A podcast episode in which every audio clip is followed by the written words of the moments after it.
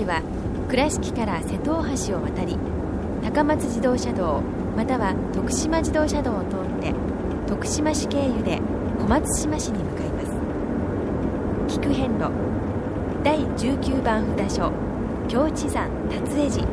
始まりです。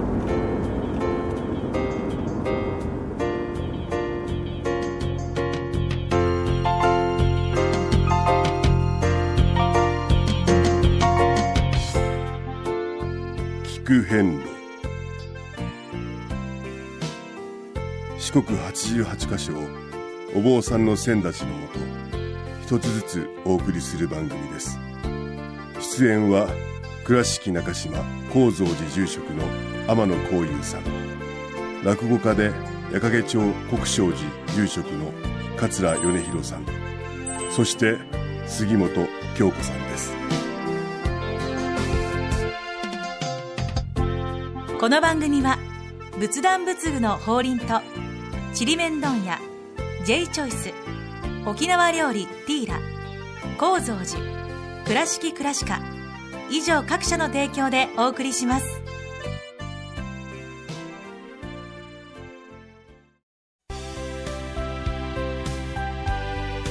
仏壇の法輪は井上の法要事業部として仏壇墓地墓石ギフト商品すべてを取り揃え豊富な品揃えでお客様にご奉仕いたします。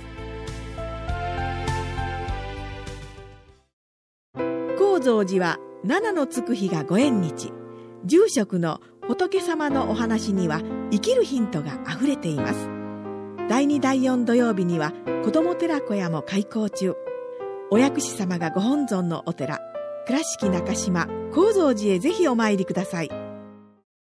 懐かしい昭和の倉敷美観地区倉敷市本町虫文庫向かいの「倉敷倉歯科」では昔懐かしい写真や蒸気機関車のモノクロ写真に出会えます。オリジナル絵はがきも各種品揃え手紙を書くこともできる「倉敷倉歯科」でゆったりお過ごしください。第19番京地山マニーイン達江寺様に到着いたしました、はい、やってまいりました。来ました。えーこのこの3号はですね、はいはい。えーちょっと珍しい名前でございまして。京地山？はい。う。ん。橋ですね。ブリッジの橋はい。に池と書いて、うん。うん。でやっぱこの辺りははいはい。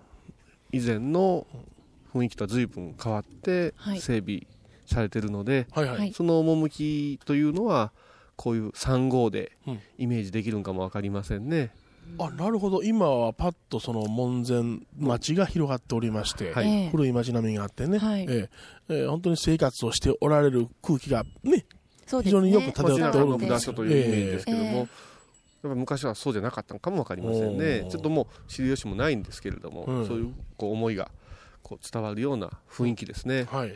であの門前町本当にこじんまりとした昔ながらのおえ。え土産物屋さんとか、はい。おうどん屋さんとか、うんまたまんじゅう屋さんとかが立ちね。並んでて、はいえーお年寄りが店番してるよっていうようなそういうあの、色はかるた売ってましたよ。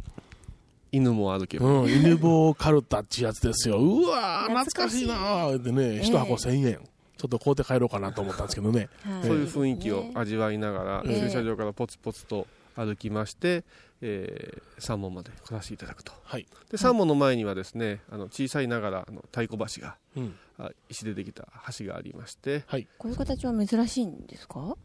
その山門の前にそうです。橋があって。だからこの三号にやっぱし遊園するんでしょうね。ああなるほど、ね、詳しくはちょっと分かんないんですけれども、えでその橋を渡って、えー、三門へ到着すると、ドーンと何か歴史を感じさせる山門ですね。そうですね。うん。本当に、あのー古い建物で、はい。えーなかなか凝った作りですね、うん。あの瓦の色を見ていただくと、はい。あの焼き色が様々もう風化しちゃってね、えいろんな色になってこれはあのー今のように電気で焼く時代じゃいないんですね、ええ。瓦自身がですからあのー自然だからそのところの温度差でうん。いろんな色が長年していくと、ええ。瓦の色がですねはい。様々でうん。味わいを醸し出すという。うん。小労働も随分古い小労働でね。後ほどちょっとええ。お参りしてみようとは思ってるんですが、はい。ここはですね、う私ちょっと思い出があるんですよ、あ、そうですか、思い出が。はい。うん。えーもう今からうーんどのくらい前でしょうかね。うん。5, 5年6年前でしょうか。ほええあのーとある方とうんお参りした時に、はい。この一つの出来事があったんう。ですよ。どんな事件ですか？ここのね3門見てください両方に仁王様がいらして、はいその中にもう一つ何が祀ってありますか？お大わらじです。大わらじ。そうなんです駐車場に車を止めましてこれはあのバスでのお参りだったんですけどはい。ジャイアント馬場さんのほ奥様。う。ん素子さんと。はい。いう方とですね、ええ。一緒にお参りをしたことがあって仙台とさせてもらったんですよ。ああ、そうでいらっしゃるんですね。そうしましてですね、三門に立った時にわーって涙を流されたんですよ。涙、え、その元子さん、はい。ジャイアント馬場さんの奥様が涙を流されそう。た。ジャイアント馬場さんがお亡くなりになって数年後うん。供養を兼ねてということのお参りだったんです、ほう。ええ。であの私自身も結構プロレスが好きでうん。馬場さんも大尊敬してるからうん。でその奥様と行けるということでですね、うんいろいろお話ししながら歩いたんですけど、はい。この達井さんの門前でうん。号泣されたんですよ、はあ。何事かなと思ってうんお話を伺ってみると、うん馬場さんのうんお母様がうんやはりここへ来た時にうん。このようなエピソードがあったそうでうん。はい。馬場さん自身も大きい体でしょう、ええそうですね。足は16問ですよ、うん、でそのレスラーになってからはええ。立派な体格いうことだったんですけどうん。はい。その小さい時からうん。大きい大きいいうことではい。いろいろ辛い思いをしてこられて。ああ、そっか、その時代から思うと大きすぎるもんな。で特に昔の人は大足というのを嫌うたらしくて、うんはい。そのね。足についていろんなことをうん。思ってた、ええうん。で、えー子供の健康や幸せを祈るために、うん。その馬場さんのお母さんはここへうん。お参りされたそうです、でその時のお参りの時にですね、え大きいわらじを見てえはい。ふーっと息をついて、うん。翔平さんって言うんですけどうんうん馬場翔平さん。はい。翔平より足の大きな人がおってよかったなあ言うて、このわらじを見てこうほろりとされたとでその話を伺って、素子さんずっと生活されとったから、うん。そのお亡くなりになられた寂しさと懐かしさとがもう両方の思いが込み上げてうん。ここで涙を流されて。ほでこのわらじは変わらずあるんですねっちゅうて。なるほど。だから私はここを本当に忘れられないはい。このお参りの地になってるんですよ。だから母を思うこの、うん気持ち、また旦那を思う妻の気持ち。えうん。ね。そういうね本当に強いうん。方でもですね、えそういうお話があるんだなと。ええつくづくとねあいい話ですね。感動ええしましたそのエピソードがね、はい。ということでですね、はい。えーこれから3問くぐらせていただきまして、えー中お本堂お参りさせてもらおうと思います、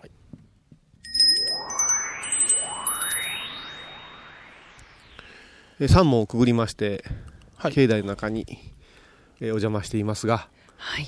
どうですか？なんか、いいですね、雰囲気がね。ねシーンとしてね。ええ。えーまたあの建物もぐっとそのあの古いんですけれども、ええ。綺麗にまあ掃き清められてるし、ね。吹き清められているし、ええ。まあ、すごく手入れが行き届いておるなっていう感じしますね。なかなかこの小道はい。堂のねえ細工物は立派でえね、うん、あのこうたるきが放射状にね。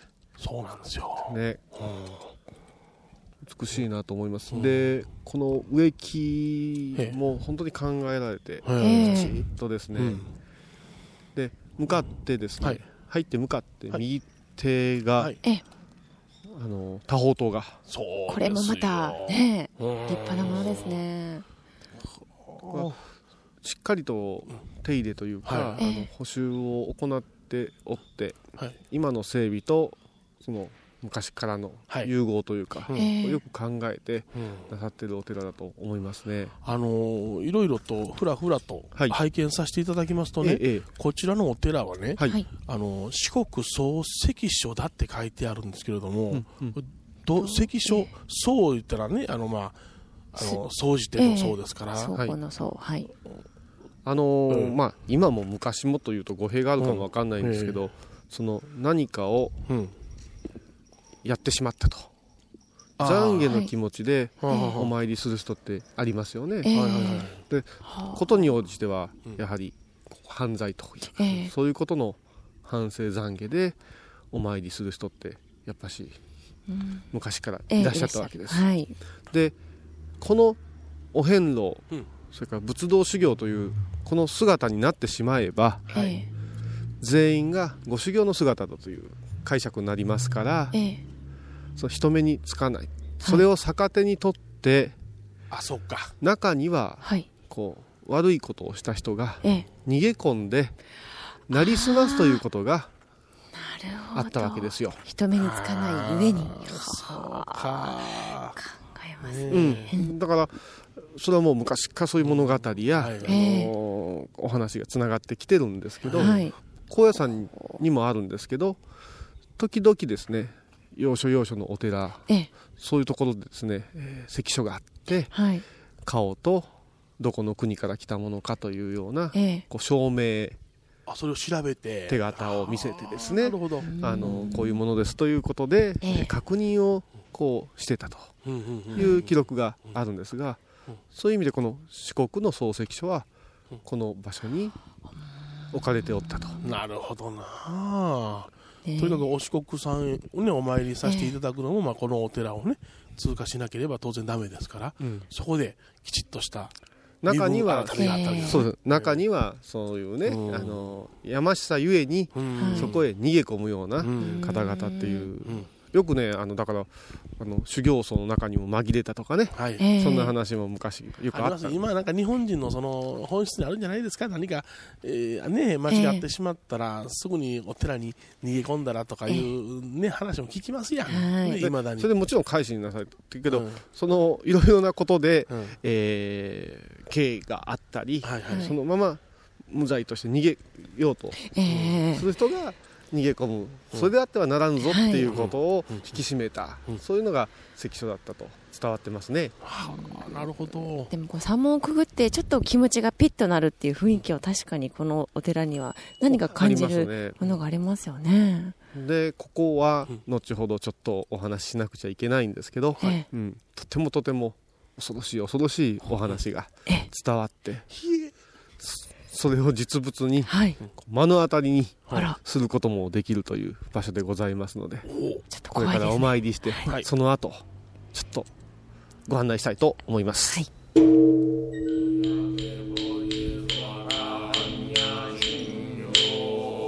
第19番達恵寺ご本尊地蔵菩薩様ご神言には御かかかびさんまえそあか御かかかび聞く遍路。えーお大師堂をですね正面に見ましてはい。向かってえー右の方へ進みますとですね、えーございます。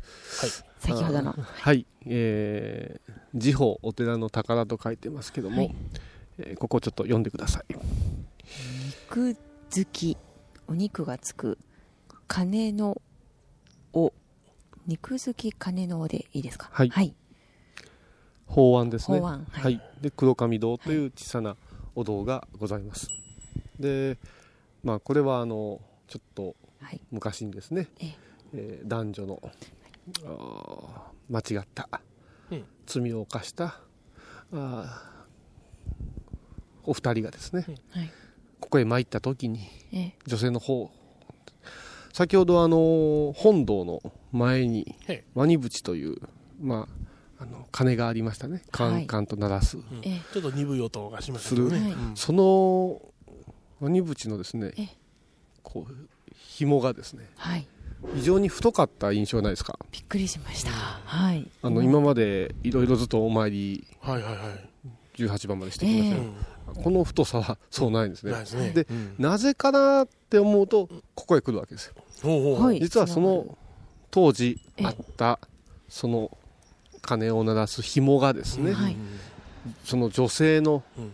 髪黒髪をまくいつけてはい。ぐわーっと吊り上げてしまったはい。その罪の重さからええ。お前のようなやつはということで不思議とその吊り上げられてしまってその紐に髪の毛がうんまくいついて、はい。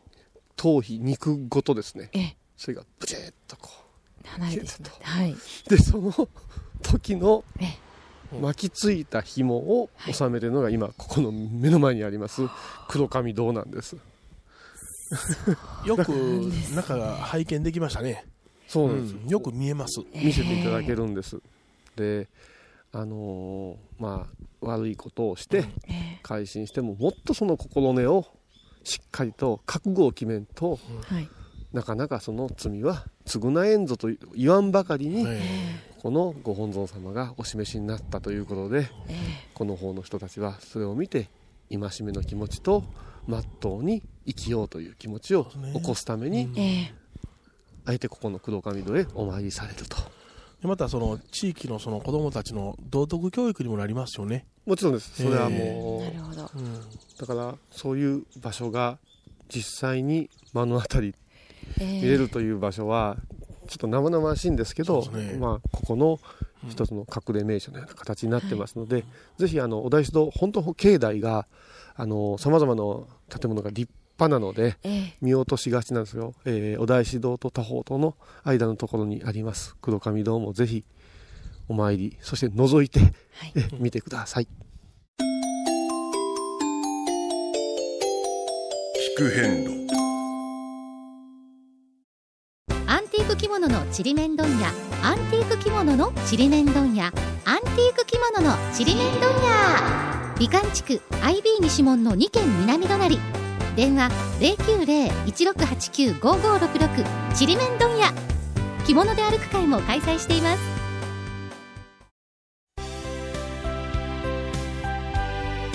仏壇の法輪は井上の法要事業部として仏壇墓地墓石ギフト商品すべてを取り揃え豊富な品揃えでお客様にご奉仕いたします。倉敷からお車でお遍路に向かうあなた。車の調子は万全ですか？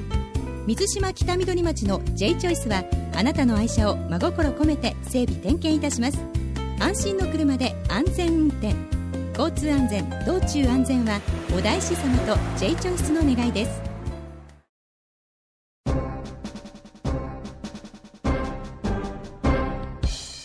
お四国お遍路にまつわる物語。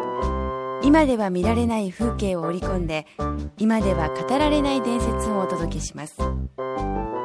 創作小話「デコボコ同業記」第19番お札所達江寺こちらのご本尊さんはお地蔵さん。地蔵大菩薩様は寿命を持ったもの。つまり神様と言われる世界におられるものから人間獣たちや果ては地獄に落ちたものに至るまで救うてくださる。それぞれの世界で魂が正しい方向を向いておれば優しく微笑んでくださって間違うておればそっちは違うぞと気づかせてくださる。村の峠によくおられるのも道を間違えんように指し示してくださるからなんじゃ。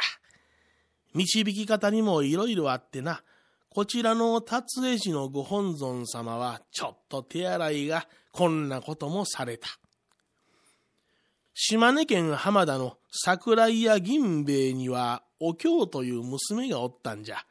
お京は大阪で芸妓をしている時、陽介と夫婦になりふるさとへ帰った。ところがじゃ。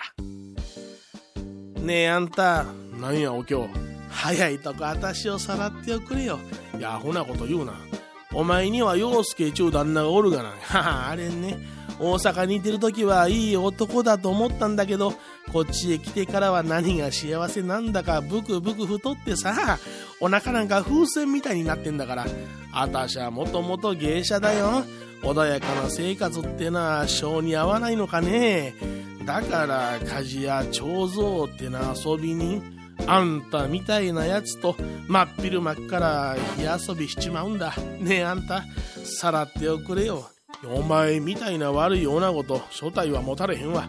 火遊びであ、な、何してんねん、昼間から。そんないやらしいことは夜にせなあかんのに。お経お経どこにおんね人の家でこんないやらしいことしてるやつおんでお京お京春の下におんのはお京やないかいな。え？お、お、お前は鍛冶屋長蔵お、お京こっちへ来い長蔵貴様いや、お俺ちゃうって。お前の女房がたぶらかしたんや。後ろ見てみ。お、お京お前包丁持って何してんねん？わ、わいを刺す気かいな。もうこうなったら、えい、今腹刺したらパンチューだで、パン、パンっておい。え、お、お、お、今日、お前の旦那今、パンチューって、し、死んでしもたがな？ど、どないすんねん？しゃあないやんね。あんた、あたいをさらって。いや、恐ろしい女子やな。どっちにしても逃げなあかん。国を追われて身を隠して丸二年。あんたとこんなとこまで来てしもた。そら、海渡った方がええやろ。追ってもつきにくい。四国88カ所霊場。遍路姿に身を包めば誰にも気づかれへん。ここは第19番札所達江寺。もう薄暗い夕方、賽銭箱ひっくり返して銭でも盗もうか。ここは悪人は言うことちゃうな。神仏の罰が当たるで、よう言わんわ。わしはまだ人は手にかけてへんで、どっちが悪人や。賽銭箱を覗き込む二人。そこへ、シャン、シャンと近づく尺状の音。お、誰か来た？隠れろ本堂の前に吊るしてある青銅製の打ち鳴らしをワニ口というんじゃが、そのワニ口を鳴らすために太さ三寸、長さ2軒ほどの長い綱がぶら下げてある。とっさに隠れようとした振り向きざまお経の長い黒髪がバサッと広がった。その黒髪がワニ口の尾に巻きついてあたかも生きている竜のようにくねりお経を釣り上げた。おお経助けて！おお見えるぞ見えるぞ。あおおおじゅっさんた助けてください。これはたたりじゃ。太った男が腹を抱えてうずくまっておるわい。あの女子は男を手にかけておるな。お前たちは何という人生を歩んでおるんじゃ。本尊の地蔵菩薩様が道が違う。誓いを立てさせようとおっしゃっておられる。改心するんじゃ二人は仏鉢の恐ろしさに全てを懺悔した。お経の頭の皮は剥げ、地に打ちつけられた。その後、達江寺の近くにいおりを結び、陽介の弔いと地蔵菩薩様への信心を欠かさなかったという。その肉付きの髪の毛は、達江寺さんの黒髪堂に祀られ、今でも間近で目にすることができるんじゃ。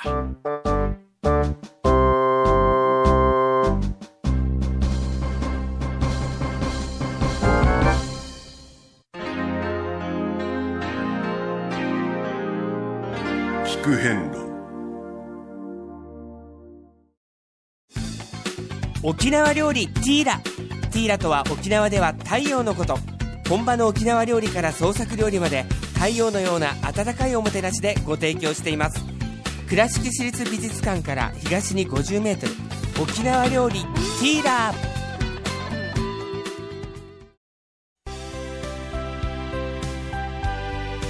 仏壇の法輪は井上の法要事業部として仏壇墓地墓石ギフト商品。すべてを取り揃え豊富な品揃えでお客様にご奉仕いたします。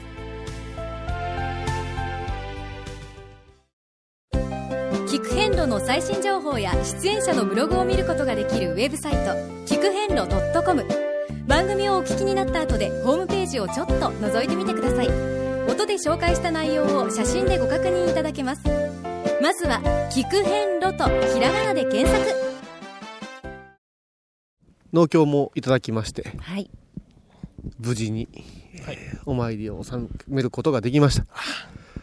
でここ今あの、ちょうどお昼頃にお参りさせてもらってるんですね、ええ、であの普通の日なのでわりかし静かなんですけど、うん、随分地元の方のお参りがそうなん多いですよ。なっていう気がしませんか、はい。あの作業服の本当にお仕事の合間のうん。うんうんお父様とか、ええ。それからおばあちゃんとかまた主婦の方とか、もうなんか日の毎日の日課のようなお参りの仕方なされてるなって、これあの地蔵様の信仰ねなるほどな。日を決めて毎日毎日、ええだから本当にこの地域に、うん。えーしっかりと根付いたええ。信仰の柱のようなそういうお札所なんだなっていうことが感じることができました。そうですね。先ほどもねすれすれ違いざまの,、うん。あのお父様に言われたんですけど、はい。今日はちょっと大龍さんのロープウェイが点検かもしれんけん止まっとるかもわからんよってちょっと確認してええ。先を目指した方がいいよなんていうようなうん。アドバイスをくださったりして、ええこれ知らずにね、ふっと言ってあーっていうよりこれまたいいお接待ですよ。そうですね。ああそういうこういうことがね味わえる、ええ。本当にここだけをゆっくりお参りしても本当に風情のあるはい。歴史のあるお参りができるんじゃないかなと感じました、はい。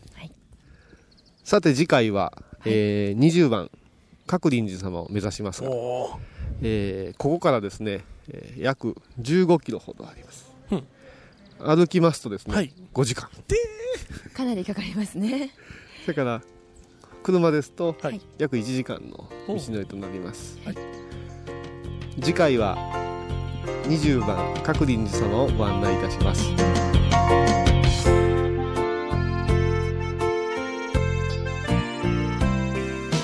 聞く遍路。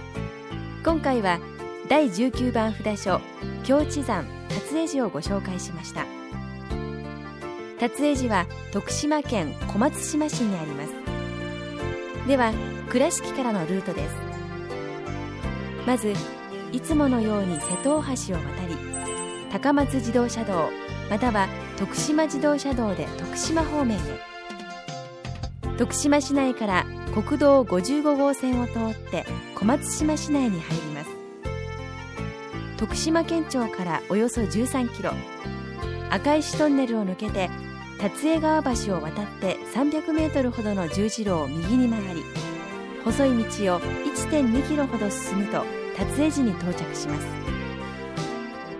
それでは次回も一緒にお参りしましょう。